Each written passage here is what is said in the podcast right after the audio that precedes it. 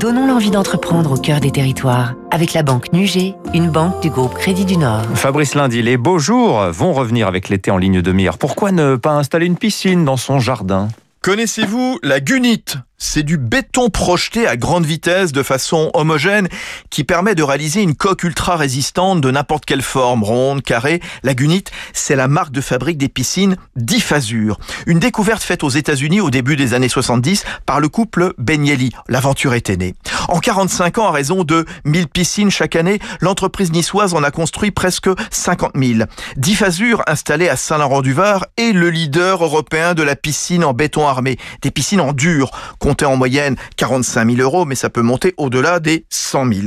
Des piscines de plus en plus personnalisées avec des revêtements minéraux dernière génération, des micro-gravillons de quartz qui font scintiller l'eau, mais aussi des piscines connectées et autonomes. Gérard Benielli, son fondateur.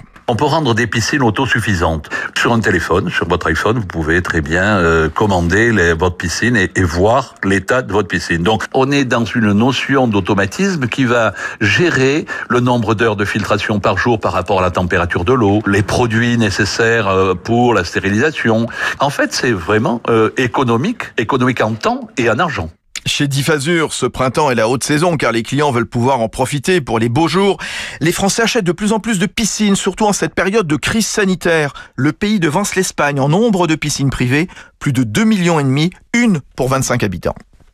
C'était Territoire d'excellence sur Radio Classique.